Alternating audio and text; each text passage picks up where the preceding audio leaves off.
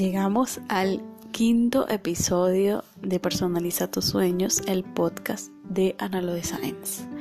Me encuentro muy feliz y agradecida por todas las personas que me siguen comentando lo que han escuchado de lo que les he estado contando a través de este podcast que para mí yo lo siento como un diario donde cuento en voz alta lo que pienso y siento de algunas cosas que han transformado mi vida y que sé que en otros y otras pueden encontrar alguna respuesta a lo que están buscando o conectar con eso en lo que saben que pueden tener sentido para empezar a hacer las cosas. Recuerden que este podcast es diseñado, es creado para darles valor a sus ideas, para que empiecen a transformar sus sueños, para que construyan todas esas cosas que tienen dentro de sí y que pueden empezar a producir con herramientas que yo les proporcione o con las herramientas que universalmente existen en nuestro gran diccionario llamado Google. Este episodio tratará de un hábito que yo hacía desde de niña, donde yo acumulo desde hace, desde, desde que tengo 12 años u 11 años, no recuerdo muy bien, agendas y diarios. Este era uno de los regalos que yo siempre recibía en mis cumpleaños por alguna tía y yo los acumulaba allí, yo tenía mi espacio, mi cuaderno, mi cuaderno siempre tenía que ser de color. Entonces, desde niña yo empecé a, a tener el hábito de la escritura, o sea, yo veía una hoja en blanco y yo decía es para escribir y si era bonita también. Las primeras cosas que yo escribía eran copias de poemas que tenía mi hermana, yo me inspiré por ella. Y ella copiaba versos y esas cosas y entonces yo también los quería replicar porque a mí me gustaba escribirle cartas a mis amigas. Y quería escribir contenido así de, de que ya existía por así decirlo. Este, este hábito me hizo bueno descubrir en mí quizás una de las cosas que, bueno, yo no sabía para lo que estaba preparado, no sabía lo que quería, pero yo de hecho llegué a escribir novelas y yo no entendía lo que era una agenda. Yo descubrí que era una agenda como en el año 2011, 2012, porque yo no llenaba las agendas tal cual. O sea, a mí me regalaban algo que tenía fecha, día y hora y yo lo llenaba como un diario y tenía horas eh, y la de las horas yo no lo llenaba. Me causó mucha gracia que ya por supuesto en 2012, ya yo tenía, no recuerdo, más de 20 años, y una amiga me dijo, ¿por qué la gente no sabe llenar agendas? Y yo me cuestioné en ese momento en cómo llevarlas. Así que todo se puede aprender así estemos eh, muy grandes. No te preocupes, si hay algo de lo que no hayas aprendido antes, que lo estés aprendiendo ahora y lo manejes de, de varias formas. Estas lecciones de vida o estos aprendizajes me ayudaron a, dar un paso, a comprender que yo no me tengo que presionar por algunas cosas. Eh, siempre vamos a aprender algo distinto, siempre vamos a aprender cómo en realidad funcionan las cosas. Y a través de la escritura, pues, o de mi llenado de agendas, me di cuenta que habían cosas que no sabía cómo manejar.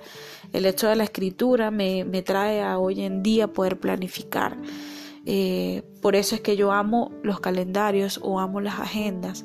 Para mí son productos útiles, son productos prácticos, son elementos necesarios para empezar a construir sueños.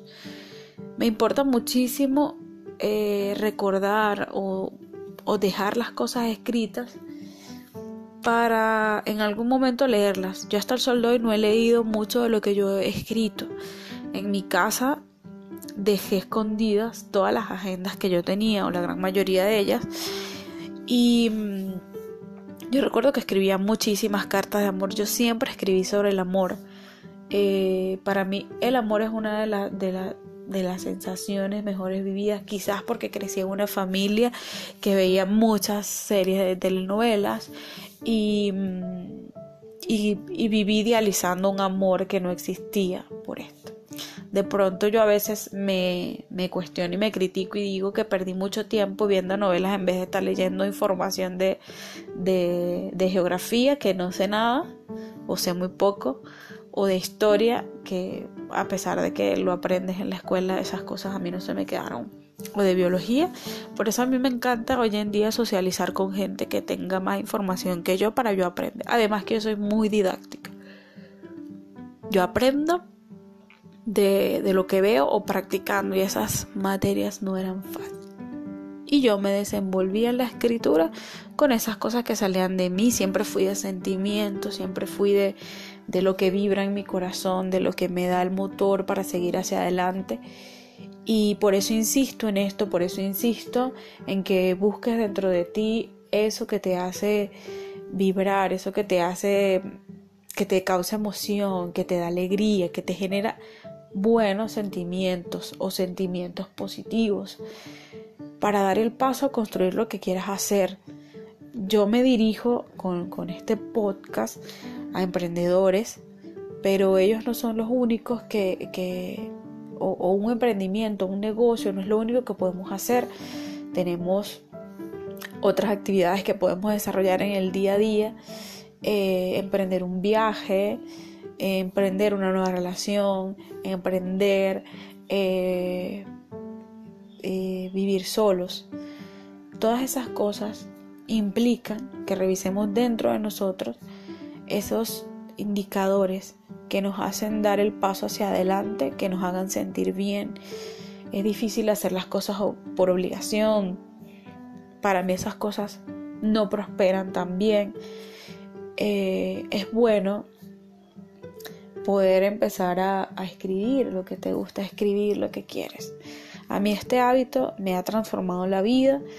Eh, lo que antes era escribir un diario se convirtió en escribir eh, las actividades de, diario, las actividades de, un día, tachar tareas.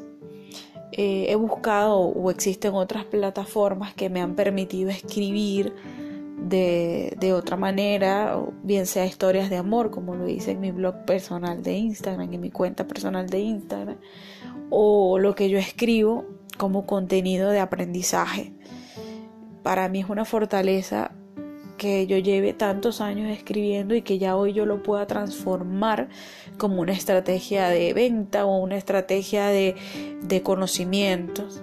Porque hoy en día lo que es vender un producto no es como antes. Ya hoy nos tenemos que dirigir a nuestra audiencia con algo de verdad o con mucho de verdad.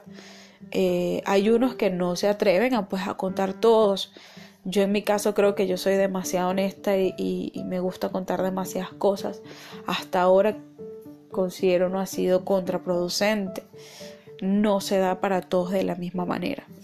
Pero esto que yo tengo hoy, que yo he construido, la manera en la que yo escribo, en la manera en que yo redacto, en, en la que yo me comunico, en la que cuento historias, viene por esto viene por este hábito o por esta colección de diarios que yo he tenido durante toda mi vida y mm, teniendo eh, eh, un familiar con, Alzheimer, yo he leído que, es bueno que tú escribas tus cosas. A mí suelen olvidarse muchas cosas y la práctica de la escritura me ha hecho recordar más.